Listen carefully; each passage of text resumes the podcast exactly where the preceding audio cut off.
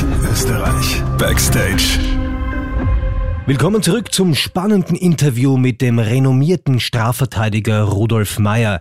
Teil 2 des Interviews mit dem Staranwalt im Podcast Verbrechen Österreich Backstage. Rudolf Meyer hat in seiner Karriere Menschen wie Josef Fritzl und die sogenannte Ice Lady vor Gericht vertreten, die Todesengel von Leins und auch die schwarze Witwe Elfriede Blaunsteiner, die pflegebedürftige Männer getötet hat, um an ihr Erbe zu kommen, um es danach zu verspielen. Herr Meyer, wie war eigentlich Elfriede Blaunsteiner? Die war eine, eine ganz sonderbare Person, muss ich sagen. Mit sanfter Stimme gesprochen, einfühlsam immer, äh, möglichst versuchen, den anderen um den Finger zu wickeln. Ja, das war aber auch die Methode, wie man eben an diese Männer herangekommen ist, die halt in der Einsamkeit waren oder die halt gedacht haben, jetzt kommt endlich die Erlöserin aus meiner Einsamkeit. Also äh, auch jemand, dem man gesagt hat, wenn man sie so kennenlernt, na, der kann keiner Fliege was zu Leide tun. Ja, die, die hat gewirkt. Ich habe einmal mit ihr ein Interview damals in der Haft gemacht noch. Äh, die hat gewirkt eigentlich wie eine liebe Tante oder, oder Großtante damals noch, ja. Also Wenn äh, ich hätte Mutter und Vater, die gepflegt werden sollen, würde ich mir die nehmen. Was soll ich sagen? Und wir würden da, ich würde dann, hätte, wäre dann aufgewacht ohne Erbe mit zwei Toten. Ja, du wahrscheinlich nicht, weil sie hat ja, sie hat sich ja schon, sie, sie war ja nicht unklug und hat sich ja genau eigentlich. Keiner da war, Genau, es keine Aufsichtsperson gegeben hat. Logischerweise, aber ich meine, Ja. so war das für ein Typ, wo man sagt, bitte, den kann ich jedem anvertrauen. Aber sie war ja nie wirklich geständig. Nein. Ich habe sie gefragt, man kann so sagen, sie ist ja schon verstorben. Er sagt, ja, aber sagen Sie mir, meine Liebe, ja, wenn der gar nicht zuckerkrank war, ja, warum haben Sie ihm dann dieses Medikament gegeben? Er sagt, ja, es war ja nur halbes, präventiv. Aber ich sag, ja, aber die Prävention hat dann zum Tod geführt. Aber nein, das hat doch nichts damit zu tun. Genau so war sie. Hast du versucht, ihr irgendwie auch zu sagen, dass sie, dass sie gestehen soll oder, oder war das bei der Nein, sinnlos? Nein, das war bei ihr sinnlos, aber sie war eine angenehme Person, wenn man mit ihr gesprochen hat. Und es waren so eindeutig die Beweislage, dass es hier dabei egal war, ob ich gestehe oder nicht, kriege ich dieselbe Strafe. Ja. Und sie wollte das auch nicht und das war einer der Fälle, wo ich also, obwohl einer eigentlich nicht das, was ich als sinnvoll erachtet hätte, gemacht hat, wo ich trotzdem verteidigt habe, weil sie ein angenehmer Mensch war. Wir Verteidiger sehen das anders. Wie benimmt sich jemand zu mir? Schauen Sie, wenn jemand zu mir kommt und hat jetzt einen Mord gemacht und sagt mir nach einem Monat Untersuchungshaft, wieso bin ich immer noch da, was soll ich das? So ein Blödsinn, der hat mir nur gereizt, der andere, und eigentlich war es eine Notwehr. Ja, von hinten habe ich gestochen, aber das war vorher, hat er mich niedergeschlagen, dann hat er sich umgedreht. Wenn mir Leute sowas sagen, das sind unangenehme Typen, verstehen Sie? Und wenn er dann doch freigesprochen angenommen wird, sagt er, wieso war ich zehn Monate in Untersuchungshaft? Sie haben mich absichtlich in Untersuchungshaft gelassen. Wir bewerten ja, wie tritt uns Verteidiger der Mandant gegenüber. Danach beurteile ich, wie ich anfangs schon sagte, die Mandanten. Und sie war eine angenehme Person zum Plaudern, das war eine Freude. Doch dazu, sie hat einen relativ hohen Bildungsstand gehabt. Die hat viel gewusst, hat, hat viel reden können.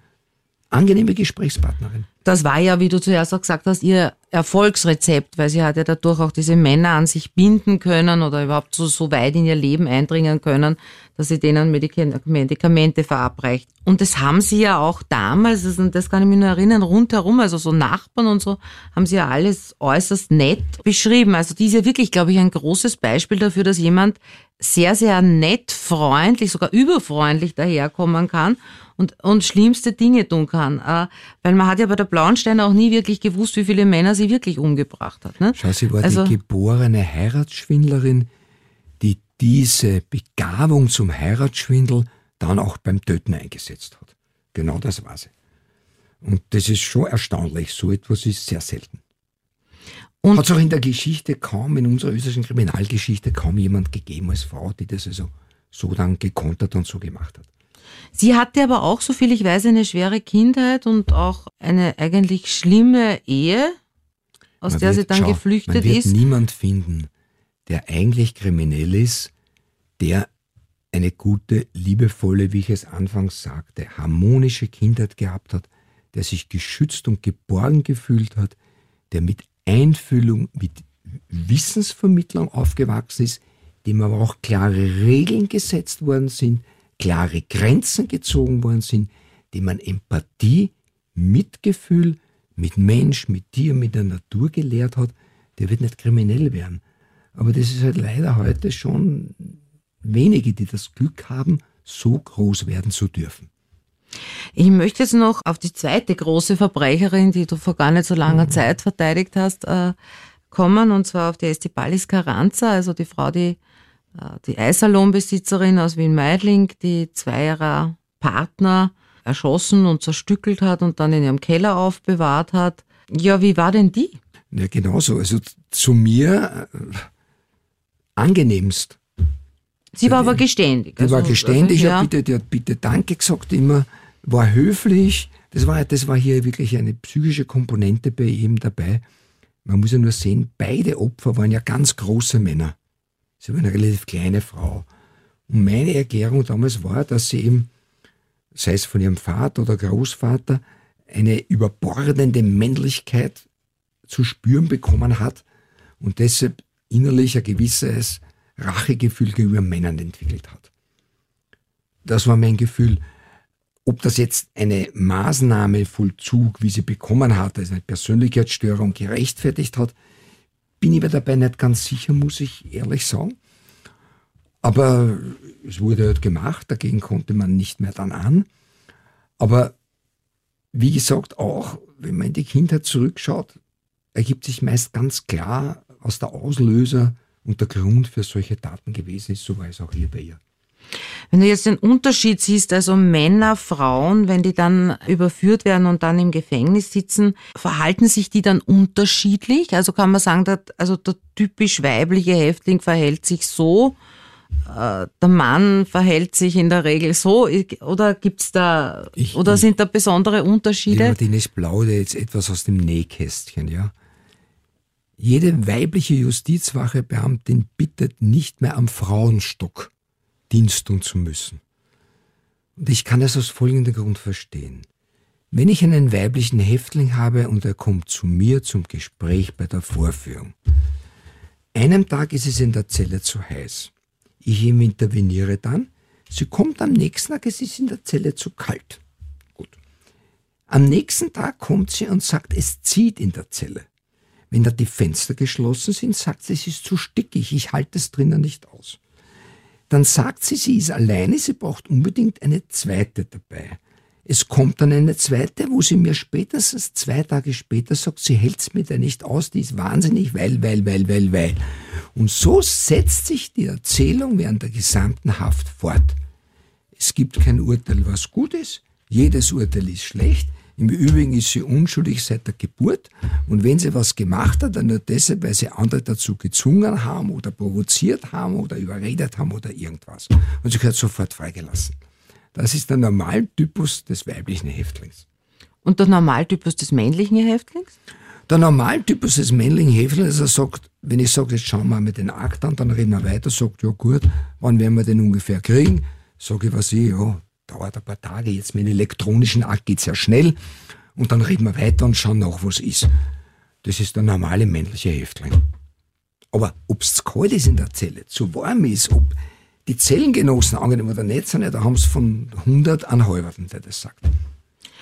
Ah, so viel ich weiß, war sie ja bei. Pflegeleicht, liebe Martina, auch wenn Also ich weiß nicht, ich glaube es nicht, nicht so ganz, ja. Na gut, ja. Ich weiß ja auch, also da hast du dich ja auch sehr darum gekümmert, zum Beispiel auch um ihre Garderobe oder, mhm. also, also es war ja dann zum Beispiel beim Prozess, also das ist ja in allen Medien gestanden, dass sie das sogenannte Büßerkleid anhat. Das heißt, ja, du dann irgendwie, äh, du hast ja den, du gibst ja überhaupt deinen Klienten irgendwie Ratschläge, was sie bei was, oder macht jeder gute Verteidiger, was er, was er bei, bei der Verhandlung zu tragen hat? Ja, Ratschläge, wie soll ich sagen, Ratschläge, aber natürlich, dass dem Gericht Respekt gezollt wird. Wenn jemand jetzt kommt und sitzt in der abgerissenen Jeans mit heraushängenden Hemd dort, ja, ungewaschene Haare, wird das keinen guten Eindruck logischerweise machen. Dass ich sage, Herrn, ziehen Sie noch halbwegs was an, treten Sie gepflegt auf, das ist ja natürlich auch meine Aufgabe, weil gerade bei den Jungen heutzutage, ist das überhaupt völlig schon egal. Die kommen ja, wie es wollen. Ja. Gerade, dass sie zum Richter sagen, was willst du, dass du oben sitzt, so ungefähr. Ja. Also Respekt ist ja, es ist interessant. es verlangen immer die am meisten noch Respekt, Respekt, die ihm selber am wenigsten verdienen. Das ist ein interessantes Phänomen. Aber um noch kurz auf der Estiere Kleidung Ja. beim Prozess zurückzukommen, also es war ein graues Kleid, das weit über die Knie gegangen ist. Und es wurde wirklich in den Medien Büßerkleid genannt. Und ich weiß nicht, ob man die Modefirma sagen darf, aber ja, es, es war von Zara, es war ihre Lieblingsmodemarke. Du hast ja dieses Kleid irgendwie ausgesucht. Es hat ja wirklich ein bisschen wie ein Büßerkleid ausgesehen und es war damals, also man hat ja auch gesehen, dass sie eine gewisse, ähm, das klingt jetzt vielleicht dumm, aber so eine Art Popstar unter den Verbrechern war, ja, weil es war dieses Kleid, nachdem das äh, geschrieben wurde äh, in den Medien, äh, welche von welcher Firma dieses Kleid ist, war dieses Kleid innerhalb kürzester Zeit sofort ausverkauft. Also es hat's, es war nicht mehr erhältlich, weder online noch und schon gar nicht in irgendeiner Filiale. Und es gab dann danach sogar auch Geschichten, dass Frauen sich dieses Kleid extra gekauft haben, die gerade in Scheidungsverfahren waren. Also das heißt, du hast ja dieses Kleid schon wirklich sehr gut, also das hat ja sehr gut ausgesehen und gleichzeitig, was wolltest du mit diesem Kleid eigentlich ausdrücken? Schau, äh, du hast ja gesagt, sie war geständig, das war sie auch. Und sie ist noch dazu eine Persönlichkeit, die gesagt hat, ich will büßen für das, was ich getan habe. Und dann habe ich ihr natürlich gesagt, na dann, das kann man ja auch nach außen dokumentieren. Und das war dann dieses Kleid. Aber es war nicht so, dass ich jetzt Buße äh, geheuchelt habe, sondern das wollte sie einfach. Sie hat ein Geständnis gemacht. Sie hat gesagt, ich muss büßen für das, was ich getan habe. Und Ende aus. Und daraus war eine Folge davon die Auswahl dieses Gewandes. Aber wie findest du so etwas? Weil ich kann mir nicht vorstellen, dass du dich jetzt, also du bist immer gut angezogen, aber dass du dich so für Frauenkleidung interessierst? Ich will meine Frau nicht mit hineinziehen, liebe Martin. Okay. Weil du so viel über Kindheit und wie man aufwächst gesprochen hast, wie bist denn du selbst aufgewachsen? Das ist äh, eine sehr persönliche Frage. Ich selbst bin als Einzelkind aufgewachsen, ohne asozial zu werden. Ja. Ich bin viel in der Welt herumgekommen, schon weil meine Eltern waren Musiker und Sänger. Und ich bin schon mit fünf Jahren in Deutschland, Schweiz herumgefahren, immer und dann, wie in die Schule, Volksschule schon war, in den Sommerferien. Bin sehr viel bei meiner Tante gewesen am Land mit einem Bauernhof und habe dort Tiere schon lieben und kennengelernt und habe aber unter einer gewissen Kleinheit meiner Person gelitten, weil ich bin aufgewachsen teilweise im 15. Bezirk, wo also doch noch rüde zuging und weil ich Hochdeutsch gesprochen habe, bin ich bei der dortigen äh, anderen äh, Jugendlichen nicht besonders gut angekommen, die haben mich immer vermöbelt, was mit der Grund war, warum ich dann mit 15 zum Boxen angefangen habe, lernen und war Balletteleve in der Staatsoper, was mich sehr geprägt hat, weil ich kann das aus eigener Erfahrung sagen, der härteste Sport ist Ballett. Das wird niemand glauben, aber es ist so. Und wir hatten noch Lehrerinnen, Russen und Engländerinnen. Die Russinnen sind alle mit einem Rohrstab noch gegangen, ja. Wenn du das Knie nicht durchgestreckt hast, gehabt, patsch von vorne aufs Knie oder der Fuß nicht hoch genug war von unten aufs Knie. Man muss ja denken, das war 1957, ja. Aber noch einen anderen Erziehungsstil geprägt. Also so, so ein Sammelsurium von Disziplin, worauf ich auch poche eben. Und gerade das Fehlen derselben heutzutage wirklich als fatal empfinde. Weil wenn jeder nur glaubt, er kann tun, was ihm Spaß macht und der andere ist ihm völlig egal, dann wird es enden im Chaos und in der Zerstörung. Und das andere war, dass ich also die Natur kennen und lieben gelernt habe und eine gewisse Weltläufigkeit, auch durch das, weil ich sehr viel unterwegs immer gewesen bin. Ich habe mal gehört, du bist ja, du bist, hast doch auch das Reinhardt-Seminar besucht. Na, ich war äh, kurzfristig ja, aber ich war dann beim Theater auch, beim Hans Kratzer, der ja in der Burg gespielt hat, der sich dann selbstständig gemacht hat mit, der, äh, mit dem Werkstatttheater, dann hat er das Schauspielhaus gegründet. War eine sehr schöne Zeit, da war die Christa Stadler dabei, Hanno Böschel und andere. Das war sehr äh, interessant und beglückend. Von dort weiß ich noch den Satz, was Kunst eigentlich heißt, nämlich Kunst mal ein Geld leichen. Okay, also du hast damit nicht so viel Geld gemacht, oder? Wie? wir sind, Also- na, das, natürlich das nicht. Was hat man damals bekommen? Sie haben für Aufstellung damals äh, einen, einen, eine Vorstellung gekriegt, 100 Schilling. Und die Probezeit war natürlich unbezahlt. Da hat man geschaut, ob er am Abend nach der Vorstellung wohin essen kann, ist ein Gasthaus, was ein Fan war, damit ihm die eingeladen haben. Du hast ja eine Schauspielausbildung, kannst du das auch irgendwie benutzen in deinem Beruf jetzt? Naja, nein, das glaube ich, würde ich nicht sagen. Ich bin von Natur aus ein Mensch, ich bin Stern, vom Sternzeichen Waage. Ich kann mich sehr gut in Menschen einfühlen und Situationen. Ja, was ja nützlich ist, es muss in unserem Beruf sein, denn schauen Sie, vieles, speziell bei Mordverfahren, sind ja Geschworene. Da spielt sich ja vieles auch im Emotionalen, im Herzensbereich ab. Und da muss ich erfüllen, wie ist die Situation, was löst das für Emotionen aus, um darauf einzugehen. Und deshalb ist Einfühlsamkeit in unserem Beruf als Strafverteidiger etwas elementar Wichtiges. Du hast ja selbst mehrere Töchter, drei Stück. Wie hast du die denn erzogen? Ja, damals war es, schau, da war die Zeit der antiautoritären Erziehung. Da war der Gedanke, Kinder sollen sich möglichst frei entfalten und möglichst frei entwickeln. Teilweise war damals der Gedanke zu wenig auf Disziplin, aber ich habe damals schon bei allen meinen Töchtern auf das sehr geachtet. Ich gebe Ihnen ein lustiges Beispiel. Wenn ich mit den zwei jüngeren Kindern den Prater gegangen bin, ja, dann haben die dauernd nur nachgedacht. Worüber haben sie denn nachgedacht? Weil der böse, böse Papa immer gesagt hat, wenn wir in den Prater gehen, mit drei Sachen fahren und nicht mehr. Und die haben die ganze Zeit nachgedacht, mit welchen wollen sie fahren, denn wenn sie sich dann für einen leichtfertig entscheiden, sind es nur mehr zwei. Und dann am Schluss keiner mehr. Ein Beispiel meiner großen Tochter, die war sehr sportlich. Die hat dann einen, ein, ein Training erfunden für Mutter mit Kind, Kanga-Training mit Namen, was sich dann sehr ausgeweitet hat. Also die sind alles sehr diszipliniert. Und haben ja auch gute Berufe. Also haben durchaus gute Berufe. Die eine Tochter, wie gesagt, hat ein Unternehmen gegründet, ist weltweit Kanga-Training. Die andere Tochter war ja auch äh, Journalistin, zehn Jahre bei News hat dann Germanistik studiert, ist jetzt mit Psychotherapie und klinischer Psychologie fertig. Die jüngste Tochter lebt in Amerika, hat Schauspielunterricht gegeben und selbst die Schauspielrichtung eingeschlagen. Weil du hast ja doch sehr viel aufgebaut. Wolltest du nie, dass eines deiner Kinder vielleicht in deine beruflichen Fußstapfen tritt und deine Kanzlei einmal übernimmt und wenn man sieht, was Anwalt bedeutet, Tag und Nacht im Einsatz zu sein, andauernd dicke Akte zu studieren, Frustrationen aushalten zu müssen, wenn das ein Kind von klein auf mitmacht, gebe ein Beispiel. Meine Kinder sind gesessen in der Kanzlei, oft am Sonntag, haben gezeichnet, während der, damit der Papi Akte studieren kann. Ja? Wenn sie das miterleben, dann schlagt kein Kind diesen Beruf ein. Du hättest dir auch gar, das gar nicht gewünscht, auch im Sinne deiner Kinder. Na, es wäre schon angenehm gewesen, da muss ich sagen, es ist für Mädchen ist Strafverteidiger. Sie sehen ja, wir haben einen verschwindend kleinen Anteil in der Strafverteidigung an Frauen. Das ist einfach ein harter Beruf, auch teilweise sehr. Das hätte ich ihnen nicht unbedingt auch präferiert, dass sie das tun. Anwalt ist noch dazu eine Tätigkeit als Frau, da muss man sich entscheiden, Karriere der Familie. Denn sie können nicht sagen, jetzt habe ich ein Kind und jetzt gehe ich ins Haus. Das ist ein Beruf, der den ganzen Menschen erfordert.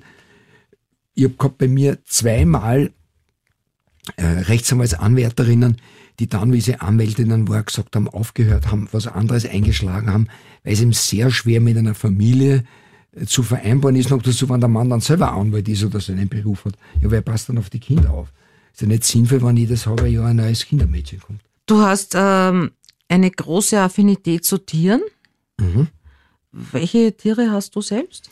Also ich darf kurz sagen, wir haben Katzen, waren natürlich arme Streunerkatzen, die aufgenommen wurden. Und ich habe Patenkühe, das ist der liebe Martin, ein Bulle, der leider, wie es so weit war, kastriert werden musste, sonst hätte er nicht mehr in der Herde bleiben können.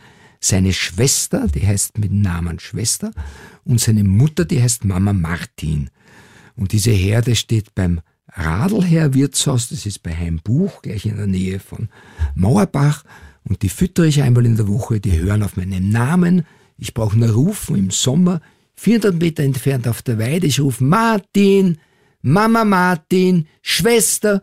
Die kommen galoppiert aus 400 Meter her, kriegen dann Leckerlis, Maisringe, werden dann gestreichelt. Und jetzt habe ich mich auch den Ferkeln gewidmet, da ich gelesen habe, dass Schweine genauso intelligent wie Hunde sind und dieselbe emotionale Bandbreite haben. Ich will dieses Forschungsergebnis überprüfen, indem ich mich jetzt einer kleinen Ferkelherde mit zehn Ferkeln gewidmet habe. Und du wirst es nicht glauben, beim vierten Mal bereits kommen sie, wenn ich reinkomme und sage, Papa Martin kommt, ich nenne mich dort auch Papa Martin wie bei den Rindern, schießen sie schon alle her, stehen da, ich kann sie schon auf den Schnauzen streicheln und dann kriegen sie zur Belohnung Karotten. Und wie bist du auf den Namen Papa Martin gekommen? Weil ich getauft habe den kleinen Bullen. Da war ich bei der Geburt zufällig dabei. Ich fahre mit dem Auto vorbei, der wird auf der Weide geboren, ich sehe das, komme am nächsten Tag hin, red mit der Mutter und so, also da war es noch nicht auf mich vertraut und hab doch den Namen Martin. Und dadurch bin ich der Papa Martin. Isst du Fleisch? Ich bin Vegetarier, ich esse kein Fleisch und ich kann dann sagen, ich bin ja sehr mit Gut Eiderbichl sehr äh, gut verbunden. Dort auch mit dem jetzigen Geschäftsführer, mit Dieter befreundet. Ich spende regelmäßig für den VGT-Verein gegen Tierfabriken bei Tierschutzverein Vier Pfoten. Alles um meine älteste Tochter hat einen eigenen Tierschutzverein, der sich um Streunerhunde kümmert. Also das heißt alles sehr tierlieb und du, Sehr. und du vertrittst ja auch keine Keine Tierquäler, Tierquäler. absolut nicht. Das ist das Einzige, was ich absolut nicht ver vertrete, das will ich einfach nicht. Sind Tiere die besseren Menschen in Wahrheit? Ja, die Brigitte Bardot, glaube ich, hat einmal gesagt, je mehr ich die Menschen kennenlerne, desto mehr liebe ich die Tiere. Ich würde so sagen, äh, es gibt kaum ein Tier, was hinterhältig ist, aber es gibt Menschen, die sehr hinterhältig sind. Und um vielleicht zum Abschluss zu sagen, was Bert Brecht gesagt hat, er hat ein Zitat von Nietzsche übernommen und hat gesagt, in der Dummheit und in der Schlechtigkeit der Menschen gibt es keine Grenzen. Er hat nicht gesagt der Tiere. Das sagt wohl alles. Der Strafverteidiger Rudolf Meyer im Interview. Vielen Dank, dass Sie hier waren. Martina Brewen von der Kronenzeitung, danke, dass du diese sehr interessanten Fragen gestellt hast. Ich danke dir. Wir danken vielmals. Danke. Verbrechen Österreich. Backstage.